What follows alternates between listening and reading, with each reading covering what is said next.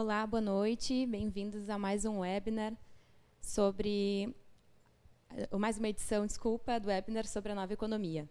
Hoje nós vamos falar uh, como integrar a energia solar com postos de combustíveis.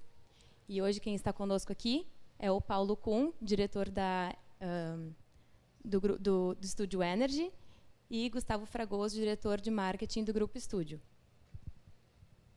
Convido a todos que estamos assistindo agora a, a interagirem conosco, mandando suas dúvidas, que a gente vai respondendo ao longo da transmissão. Eu trago aqui quatro tópicos uh, sobre o tema de hoje. O primeiro deles é veículos elétricos. A rápida evolução do mercado mundial de veículos elétricos abre novas perspectivas na logística da mobilidade. Por favor, Paulo, pode dissertar para nós sobre esse assunto? Claro. Boa noite, pessoal. Boa noite à audiência. É, o tópico de hoje é muito interessante porque a gente vai tratar de um futuro que já chegou e que no Brasil, pelo menos, ele só não foi distribuído ainda, né? Que é a eletrificação do meio de transporte, do transporte urbano, do transporte rural. E essa é uma, é uma, é uma mudança muito importante na sociedade onde a gente vive. E a gente vai abordar como é que esse tema está se desenvolvendo hoje e como é que ele se integra com a parte de energias renováveis, sobre a qual eu já falei várias vezes em outros webinars, né? e, um, e que a gente vai abordar mais um pouquinho aqui hoje.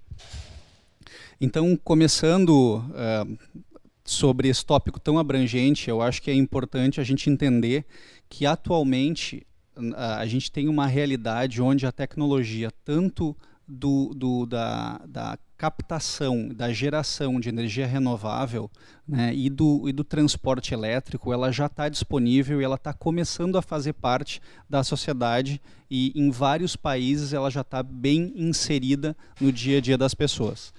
É, no Brasil ainda não é uma realidade, é muito incipiente, mas a gente está começando a ver esse movimento acontecer. E ele tende a acontecer de uma forma muito rápida. Um, como o pessoal já sabe, quem está acompanhando o webinar já sabe, então eu, eu, eu moro fora do Brasil e, e, nos Estados Unidos a gente percebe um crescimento é, exponencial dessa, dessa, desse movimento de eletrificação dos veículos. Então, Estados Unidos, por exemplo, são mais de um milhão de veículos vendidos desde 2011 é, só no ano passado foram mais de 360 mil veículos vendidos, e isso num país que é conhecido por gostar muito de carros a combustão e carros barulhentos, né? E está passando por essa, por essa transformação, por essa verdadeira revolução. Então imagina num país que gosta tanto de, de, de desse meio de transporte, está acontecendo esse movimento é porque realmente em todos os lugares a tendência é que isso aconteça. Bom, é, primeiramente, boa noite a todos. É, é sempre um prazer estar aqui. É, complementando esse ponto, a gente tem hoje é, uma matriz é, de negócio no mundo que, que, tem gerado todas essas novas revoluções, que é uma união entre a, a, preocupação que as pessoas têm com a sociedade, com o meio ambiente, com o futuro do, do, do da, é, de, com, com, o nosso futuro, né? alinhado à tecnologia, alinhado à, à inovação, então, a entrada dos carros elétricos hoje no mundo, a gente enxerga que, diferente de como eram as revoluções do passado, as coisas acontecem de maneira muito rápida. Então, é, a gente, a, a, apesar de que a lógica do carro elétrico é uma coisa que já existe há muitos e muitos anos, há pouco tempo ela se teve como possibilidade, como possível de, de se produzir em escala no mercado e, que se, e ser acessível a todos é, que ela começa a tomar uma proporção gigantesca no mundo. A gente enxerga em vários países onde isso não só é realidade, como passa a ser a prioridade, a principal a, a, a ação dentro do meio automobilístico. Preocupado com uma energia mais sustentável, preocupado com o carro mais é, que impacte menos o ambiente.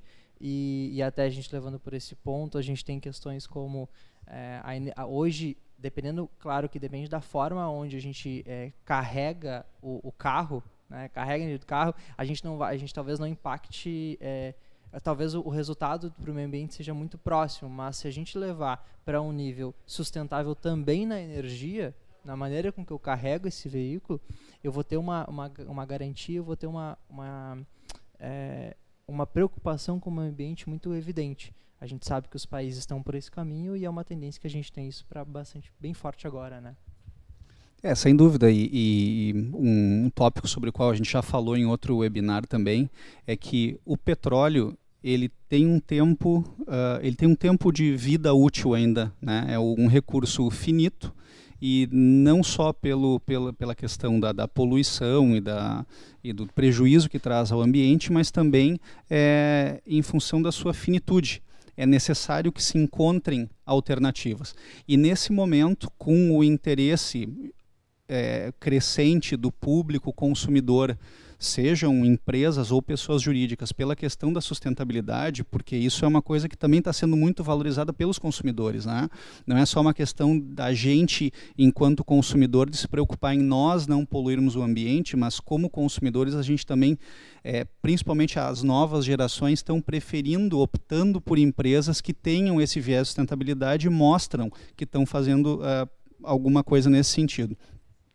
Então, uh, o recurso é finito e atualmente o preço da tecnologia ele caiu muito também, né? principalmente né, as baterias, que são o elemento mais caro e, e, mais decisivo na parte de eletrificação dos, dos veículos, é, tem caído muito ultimamente, caiu em torno de é, 70% nos últimos três ou quatro anos.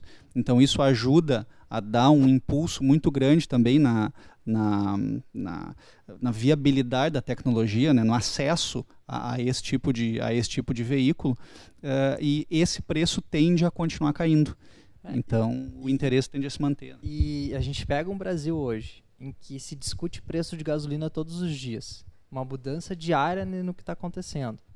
É um consumidor que está extremamente insatisfeito.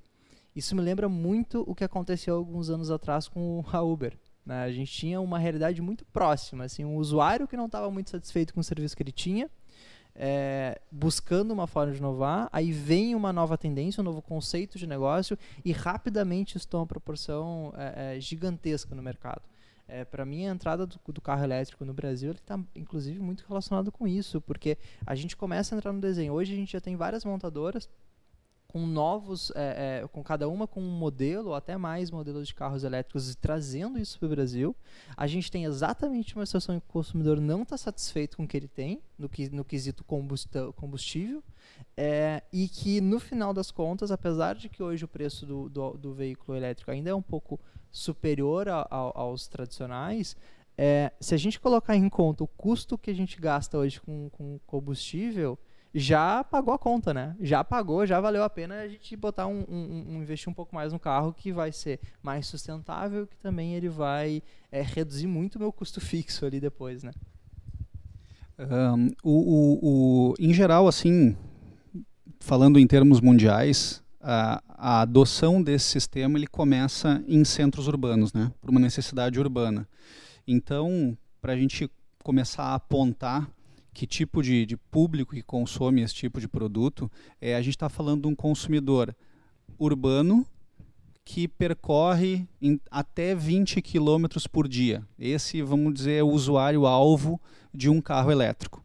Só que eu, particularmente, eu acho muito...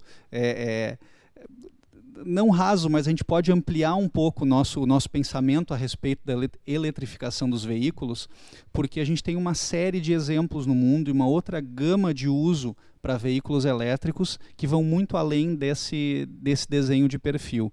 Então é claro que o, que o, o público morador da cidade grande, que usa o carro elétrico para ir trabalhar, que anda esses 20 km por dia, ele vai alavancar o crescimento do uso dos carros elétricos.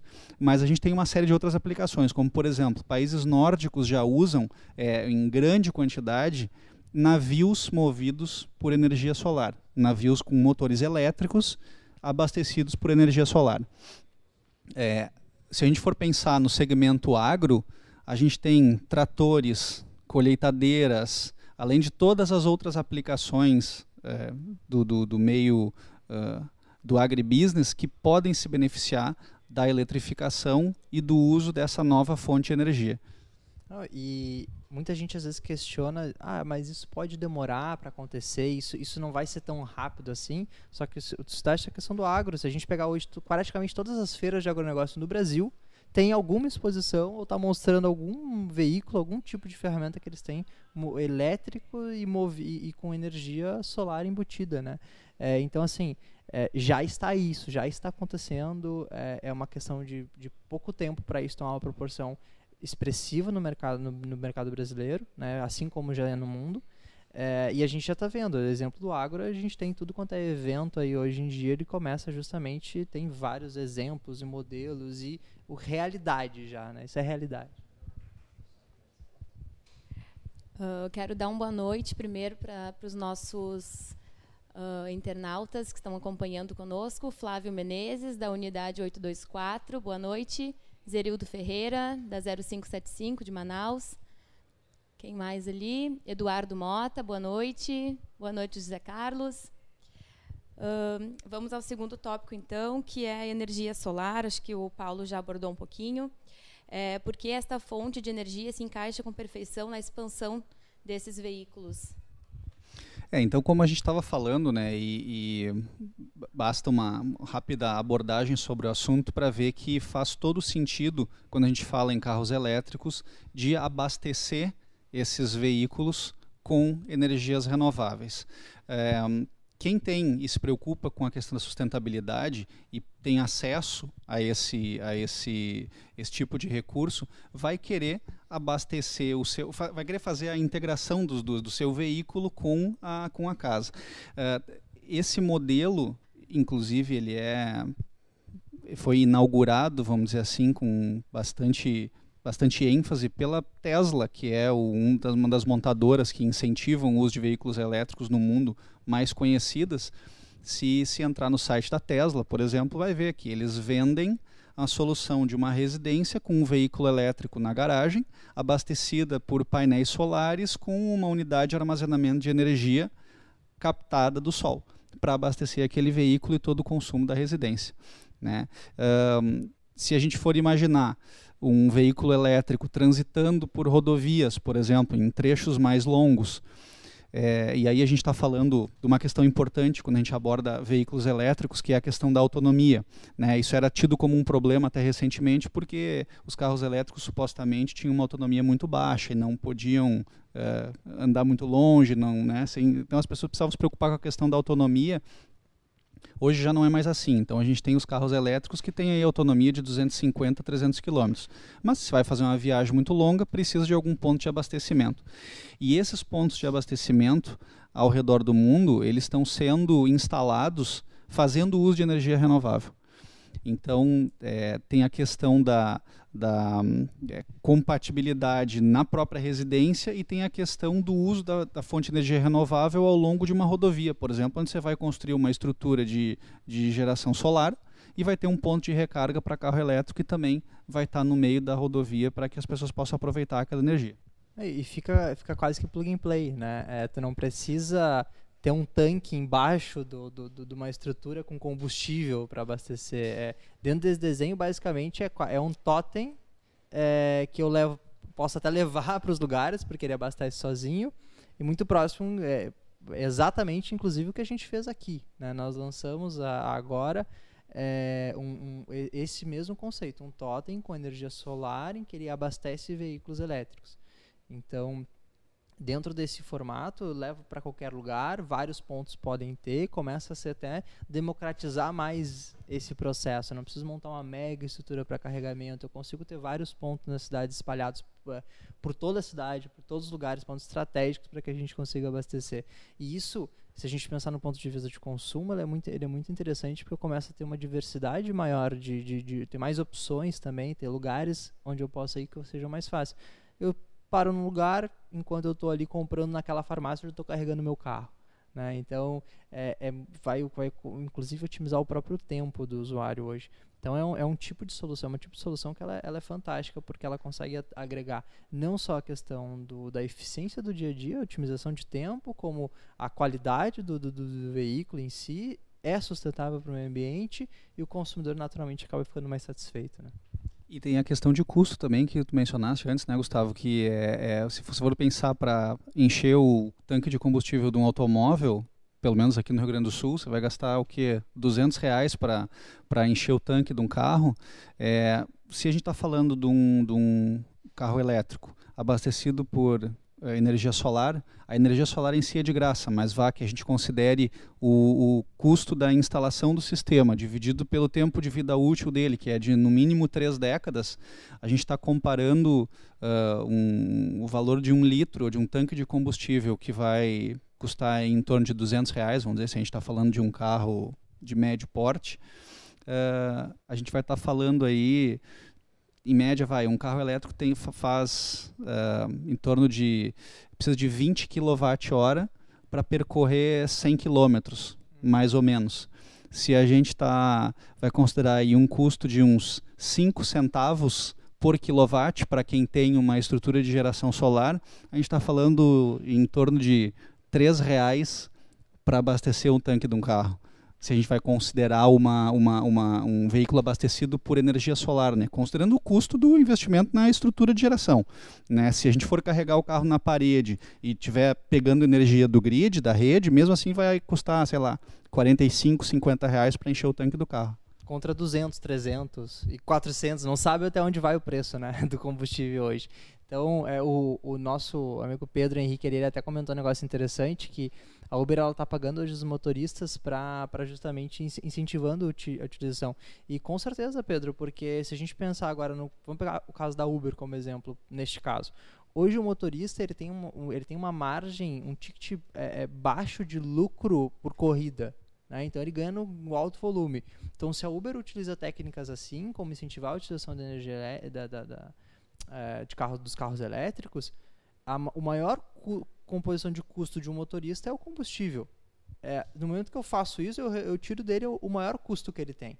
Né? Agora, projeta isso para empresas. Uma, empresa que, que, que, tem uma utilização alta de, de, veículos, uma empresa que faz distribuição. E se a gente pegar aqui no Brasil, onde o nosso maior problema que a gente tem no Brasil é a nossa, é a, é a nossa logística, pelo tamanho do Brasil, pela realidade de estradas que a gente tem e tudo mais, tu começa a projetar essa, é, é esse impacto dos carros elétricos para esses, esses meios, a gente começa a ter uma redução de custo em, em, em, escala, porque se eu reduzo o meu custo de transporte com entrada de energia, com, com, com é, caminhões elétricos, né, onde o combustível é mais barato, eu vou ter lá no meu produto final eu vou ter uma, um desconto gigantesco a, a, longo prazo e começa a novamente se tornar até um país mais competitivo para algumas coisas que hoje a gente não consegue ter. Né? A gente tem uma outra pergunta ali do José Moanes sobre os preços de carro elétrico, né? Um, hoje no Brasil, o Brasil não tem nenhum incentivo para a compra de veículos elétricos no momento. Né? É, um dos únicos automóveis vendidos até o momento no Brasil é o BMW 3, é, que custa em torno de 200 mil reais, 205 mil reais. É, e, mas está tá previsto para esse ano de 2019 a chegada de vários modelos no Brasil. Né? E esses modelos está previsto, os preços, preços estão previstos entre 130 mil e 180 mil reais. Claro que o custo de aquisição, a princípio, ele parece muito impactante porque ele é um custo mais alto do que um carro de porte e, e, vamos lá aspecto equivalente né? Não é um carro de ponta não é um carro de, de luxo uh, nessa faixa de preço. Por outro lado uh, a economia de combustível como a gente está falando ela ela ajuda a compensar essa diferença de, de custo né? A própria questão da manutenção do carro elétrico é um fator é, que é, joga, coloca pontos a favor do veículo elétrico também, porque assim como na, nas estruturas de geração solar, por exemplo, que tem um custo de manutenção muito baixo, a mesma lógica funciona para os veículos elétricos, porque os veículos elétricos eles têm menos partes móveis e o que dá manutenção em um veículo, em qualquer tipo de equipamento, é justamente as partes móveis. Um veículo elétrico também não tem, por exemplo, troca de óleo que um carro movido a combustível fóssil tem. Então, o custo de manutenção de um carro elétrico ele é muito menor. Um, vou, já que a gente está falando da parte do custo, eu já vou entrar numa outra, num outro aspecto aí, que é o que se refere à parte dos, dos incentivos, que é um outro tópico que a gente ia falar, né? É, eu acho que é evidente que a inserção dos veículos elétricos é, um, é, um, é uma tendência que não, não tem volta, mas o que acontece, o que deve acontecer no Brasil, assim como aconteceu em todos os, os outros países que já estão mais à frente do, do Brasil na, com, com a questão dos veículos elétricos, é que os incentivos do governo e do Estado eles vão definir o ritmo através do qual esse segmento vai crescer. E já existem algumas iniciativas no Brasil é, para incentivar o, o, o, a, o aumento da velocidade da inserção do carro elétrico. Né? Então, esse custo de 130 a 180 mil, dependendo dos incentivos que forem concedidos, eles também tendem a cair. Ah, e se tu pegar o que gasta de combustível por mês, em um ano talvez já, já tenha valido mais a pena comprar um veículo é, elétrico do que um outro mais barato a combustão.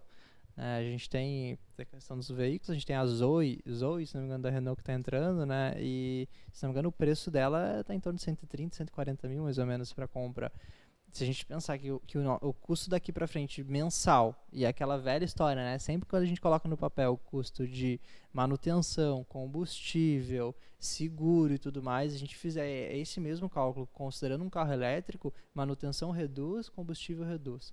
Então a gente tá, então provavelmente a gente vai ter uma, uma, uma ótima economia aí nesse aspecto a médio e longo prazo. Então é, é, além sempre de ajudar o meio ambiente e entrar para um desenho mais é, é, do futuro mesmo.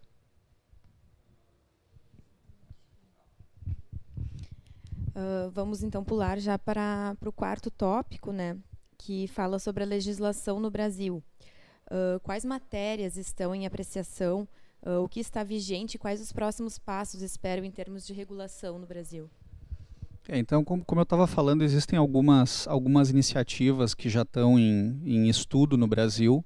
A gente teve uma matéria recentemente que dizia respeito à obrigatoriedade da instalação de estações de recarga em vias públicas e em todos os prédios comerciais e residências no Brasil. Eu não acho que esse seja o melhor, o melhor estímulo, né, a melhor maneira de estimular a inserção de veículos elétricos, mas de qualquer maneira era uma, era uma iniciativa que se buscava, uh, que já está se, se falando a respeito é, a gente já tem debate da ANEEL, da Agência Nacional de Energia Elétrica, que já está deliberando sobre o assunto da aplicação de tarifas de energia para residências e, e, e consumidores uh, comerciais que possuam estações de recarga e da eventual cobrança de uma tarifa diferenciada para estimular a recarga dos veículos né? Eh, então, assim, tem um carro elétrico em casa, por exemplo, ou uma estação de recarga no meu supermercado, uh, eu vou pagar um, uma fração daquela tarifa, de, na,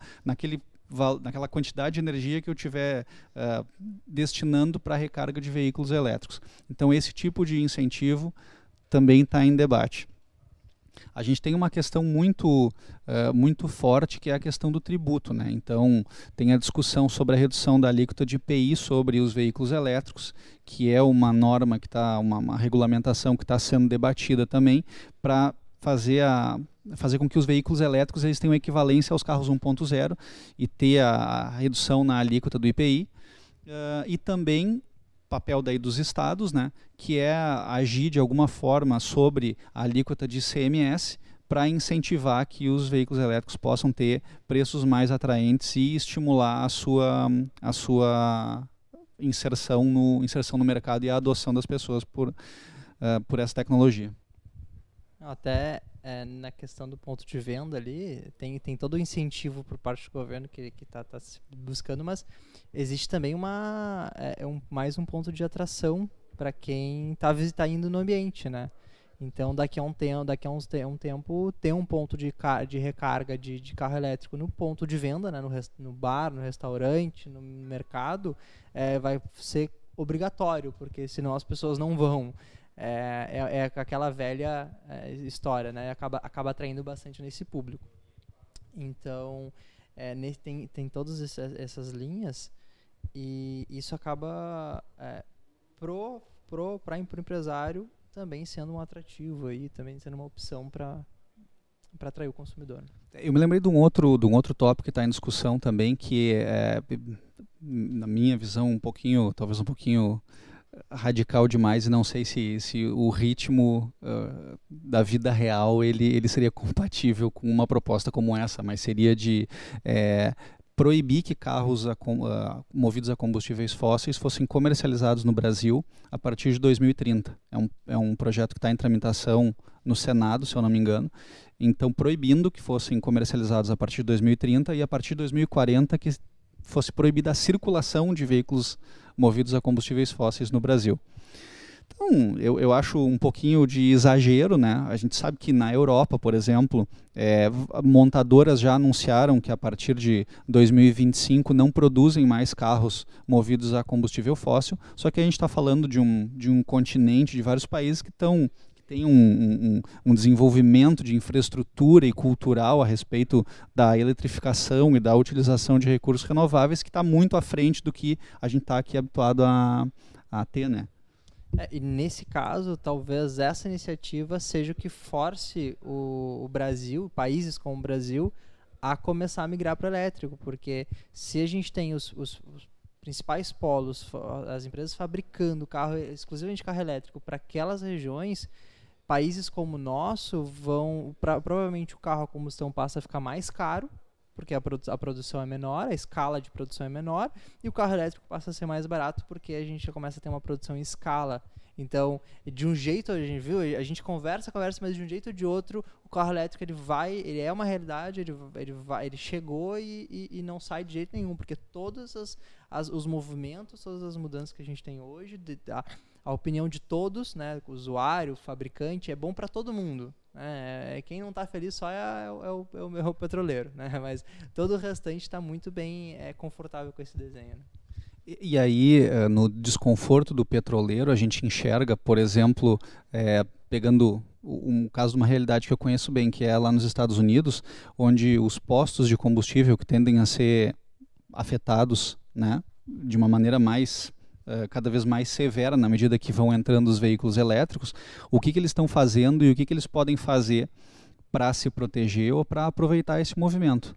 E lá o que a gente veja são centenas de postos de combustível que estão aderindo às estruturas de geração solar e colocando estações de recarga com abastecimento no momento grátis para estimular que as pessoas elas criem o hábito de usar os postos de combustível como estações de recarga também, né? mas entrando no movimento uh, do, dos veículos elétricos. Né? Quer dizer, não vão ficar para trás, eles estão eles transformando o negócio deles e para isso, né, fazendo uso da, do que a gente falou antes, da integração da energia renovável com uh, uh, a estrutura de recarga de carro elétrico. Então, ao contrário do combustível que né, eles, eles compram, claro, revendem, mas é, existe uma, uma logística aí envolvendo o fornecimento da energia. No caso da energia elétrica, para abastecer os veículos elétricos, eles, uma vez instalada a estrutura, não, não, não tem mais nenhuma logística. É o, é o cliente chegar com o carro ali, abastecer, né? e geralmente são usados carregadores ultra rápidos, que carregam um carro em até 30 minutos, então às vezes o sujeito está precisando, coloca o carro ali em 15 minutos ou 10 minutos, ele já tem uma carga suficiente para cumprir ah, o resto dos locais. E muda o desenho, né? Enquanto ele está carregando, ele está consumindo, né? 30 minutos ele está ali no, no, no, no, na conveniência, ele está ele tá otimizando o tempo dele, está tá consumindo.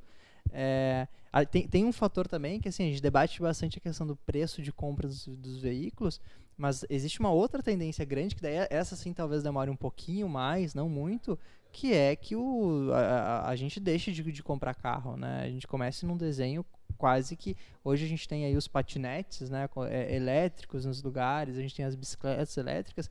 É, existe uma tendência muito grande que a gente comece a ir para esse mesmo conceito de carro, né? Eu vou é, é, vou pelo aplicativo, libero, pego aquele carro elétrico, vou até um lugar, entrego ele no ponto, sigo a minha vida e não preciso ter veículo em casa. Então, é, cada vez mais a gente vai até para essa tendência, que é uma outra tendência que a gente existe no mundo, que é essa tendência do compartilhamento, do compartilhado, né? É, carros compartilhados, tudo isso a gente começa a fazer. Isso otimiza a mobilidade, isso otimiza uma série de fatores e acaba democratizando mais toda essa essa coisa toda. Então a gente está debatendo bastante a questão dos preços do veículo e quanto se dos veículos e quanto se impacta, mas daqui a 5 anos, 10 anos aí a gente já vai estar tá discutindo é, qual o preço do quilômetro rodado do carro, do carro né? A, a Jéssica Castro fez uma pergunta na última greve dos caminhoneiros, muitos motoristas de aplicativos comentaram sobre o uso de, uh, do gás nos carros. O que compensa mais, um carro elétrico ou alternativa do gás? Se a gente for falar de um carro elétrico, já depois de pago o investimento, abastecido por uma estrutura de geração solar, por exemplo, é o carro elétrico. Né? Claro que tem o custo do investimento, e aí o Tiago ele fez uma observação ali dizendo que, a, que realmente é um, não é um gasto, é um investimento, e é exatamente o que é, é um investimento. Né? Então um, um, você vai estar aderindo a um, um, carro com uma durabilidade maior, um custo de manutenção menor, uh, que se for integrado a uma estrutura de geração com energia renovável, vai te dar uma energia virtualmente de graça, né? Então o custo é muito mais barato. E o carro movido a gás, é, o gás também é um insumo que não é muito caro, mas tem o custo de instalação também, tem o custo de manutenção que não é baixo. Então ao longo do tempo uh, o, carro elétrico tende a ser mais barato. E, e não é tão barato a, a, instalação do gás, né? O que acontece hoje é que a gente tem um, um volume muito expressivo de instalações que são irregulares que a gente ocasionam explosões, né, que não são é, regulamentados a, da, da forma de fazer. Então é, é barato, é, é, tem economia, mas também naquelas, porque acontece muito disso. Né? Claro, tem a quantidade de, de, de, situações que a gente encontra aí com, com abastecimento via gás. É, estou falando daqueles que não são feitos né, da, da maneira correta ou não vêm já é, é, montado, né, digamos assim. Então isso acaba impactando bastante. Tem uma outra pergunta ali, o Thiago ele está perguntando se, os, se as bicicletas e patinetes elétricos é, é são um incentivo para esse novo conceito. Com certeza, Thiago. A gente vem numa lógica hoje de compartilhamento. Então, é, isso já vem acontecendo há algum tempo. A gente tem aí o Airbnb, que nada mais é que um compartilhamento de, de casas. Né? Eu tenho, eu, eu moro todo um tempo que eu não estou, o quarto vago que eu tenho, eu utilizo, eu compartilho com alguém. A gente tem aí, é, fora do Brasil, alguns outros conceitos, como por exemplo, compartilhamento de casa. Quando a pessoa vai trabalhar, ela deixa no aplicativo lá para que pessoas possam ir para casa dela trabalhar. Isso, isso é super potência lá também. A gente tem o compartilhamento de veículos, a gente tem o patinete, a gente tem a bicicleta. Então, tudo isso leva para uma loja de compartilhamento, porque melhora, no caso do veículo, melhora consideravelmente a mobilidade urbana. Se a gente pegar numa, pensar numa cidade como São Paulo, por exemplo, é, se criou toda aquela para se defender, para tentar re, melhorar, não resolver, mas melhorar o trânsito em São Paulo, criaram toda aquela lógica de placas, dias para cada placa sai, aí as pessoas passam a ter dois ou três veículos para ter to, todos os dias poder sair de carro, é, e aí a gente tem todo esse trânsito que ele é bem, bem pesado em São Paulo, e no momento que eu começo a compartilhar mais, eu melhoro a minha mobilidade, eu melhoro a mobilidade e eu torno o, todo um processo mais é, eficiente. Então, com certeza, isso é impacto, é uma, é uma tendência natural que tem acontecido em todos os nichos, não só no nicho do, do, do transporte, né, dei o exemplo do Airbnb e vários outros, e que é o tipo de, de conceito que ficou. Ele vem e fica, e tudo que se adaptar a essas lógicas tende a ter um sucesso bem é, expressivo no mundo. Uh, tenho aqui comigo mais duas perguntas uh, para o Paulo. Se diz que as emissões de gás carbônico do processo produtivo da tecnologia elétrica é tão grande ou maior que o gás carbônico emitido por veículos a combustão. É isso mesmo? É, quando, quando se fala, quando se faz esse tipo de comparação, normalmente, obviamente, um carro elétrico não emite nada de, de, de gás carbônico quando ele está em deslocamento. Né? Quando se faz esse tipo de comparação, se costuma levar em conta todo o processo produtivo, desde as baterias, eventualmente até os módulos solares, é, que são usados no abastecimento desse carro elétrico, até o transporte do carro, do veículo elétrico até uma concessionária. Então todo esse esse esse esse processo ele é levado em conta quando se faz essa comparação. Mas estudos uh, da Agência Internacional de Energia mostram que um carro elétrico, mesmo quando se leva em conta toda a emissão de gás carbônico envolvida no processo de colocar um carro elétrico para andar na rua, ela é duas vezes e meia menor do que o, a de um carro a combustão. E se o meu abastecimento é, é por energia solar, aí, facilita, aí fica melhor ainda, né? Porque ele elimina todo aquele processo, aquele custo de, de produção de energia que existe numa hidrelétrica, né? A gente tem mais, a gente tem ali agora, não, perguntas não, mas algumas colocações ali, né? O, o João Rubens ele está falando já é hora da gente pensar em instalar energia solar em casa, com toda certeza, em casa, nas empresas. É, isso veio para ficar, como a gente tem falado bastante, né? e a gente tem vários outros questionamentos.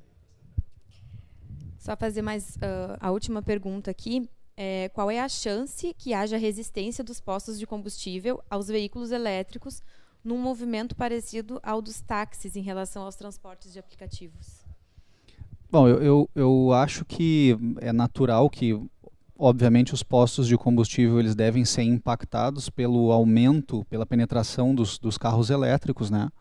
É, mas eu acredito que é, é, seria uma, uma resistência um pouco diferente, porque do lado da balança dos carros elétricos a gente tem as montadoras. E as montadoras já anunciaram que vão é, algumas já anunciaram até que vão parar de produzir carros, carros movidos a combustíveis fósseis e só vão produzir carros elétricos. Grandes montadoras. E cada vez mais a tendência é de que uh, elas façam um movimento nesse sentido, de produzir substituir a produção de carros a combustão por carros movidos à energia elétrica. Então, é, é, esse, esse, essa força, vamos dizer, ela vai estar tá mais balanceada, porque no caso do Uber era, um, era, um, era um, uma, uma força desorganizada muito grande combatendo, vai, ou, com uma força que tinha uma certa organização e um, histórico de, de, de, de, prestação de serviços, vamos dizer assim. E, e, nesse caso, não, nesse caso são os carros as montadoras que vão tá, estar tá incentivando a entrada dos carros elétricos. Então, acho que o balanço de poder é um pouquinho diferente e não deve ter não deve ter não deve ser tão estressante quanto o embate dos, dos, dos, dos motoristas de aplicativo com os taxistas. Certo, perfeito. Uh, a gente tem mais algumas perguntas ali do Pedro Henrique. Uh, é permitido postos de combustíveis que gerem a própria energia uh, revenda esse uh, excedente gerado pela sua estrutura através de bombas de carregamento instalados dentro da sua propriedade? Inclusive, eu vou aproveitar o momento para dar um furo de reportagem e dizer que a gente está lançando hoje uma, uma, uma, um novo formato, um novo produto aí para quem aderir a um dos produtos da Energy, que é a, a Energy Estruturas, né? Uh, e eventualmente até algum outro produto aí de, de gestão de, de, de, conta ou algum outro produto que a gente tem em carteira, a gente vai estar tá instalando uh, uma estação de recarga no local do cliente. A gente está falando em, obviamente, na pessoa jurídica. Uh, e a gente inclusive tem a pretensão de ser sócio desse ponto de recarga aí, porque a partir do momento que o, o esse, esse ponto de recarga ele for autorizado a cobrar por essa energia, que a gente possa fazer daquilo ali um negócio também. Então não é só abatimento no, no, na conta de energia. Por exemplo, ter uma, um consumo de energia, instala uma estrutura de geração, acaba com a, com a conta de energia, a gente ainda coloca um ponto de recarga que no curto, médio prazo vai estar tá podendo ser cobrada e aí o cliente ainda vai conseguir ganhar dinheiro com isso. A gente vai ajudar a distribuir os, os pontos de recarga aí pelo Brasil. Né? Basicamente é isso, né? E a gente está dando privilégio para quem, é nosso, quem virar nosso cliente na Studio Energy, justamente para que tenha acesso a isso. Né? Mas vou passar para a Tainá, Perfeito. Uh, a gente está recebendo ali diversas perguntas. Uh, infelizmente, nosso tempo aqui é curto. Eu vou pedir para quem não, não teve a sua, a sua dúvida respondida, que envie para nós através do e-mail dúvidas.grupoestudio.com.br, que a gente terá o maior prazer em responder. A gente tem uma equipe técnica uh, preparada para responder cada dúvida de vocês. lembrando também que os nossos webinars estão disponíveis no podcast no Spotify. Lembrem sempre também de uh, curtir o, o canal e, e, ativar o sininho, né? Para que vocês recebam as notificações. A gente fica por aqui, agradeço a presença do, do Paulo, do, do Gustavo, e a gente espera vocês amanhã nesse mesmo horário. Obrigada.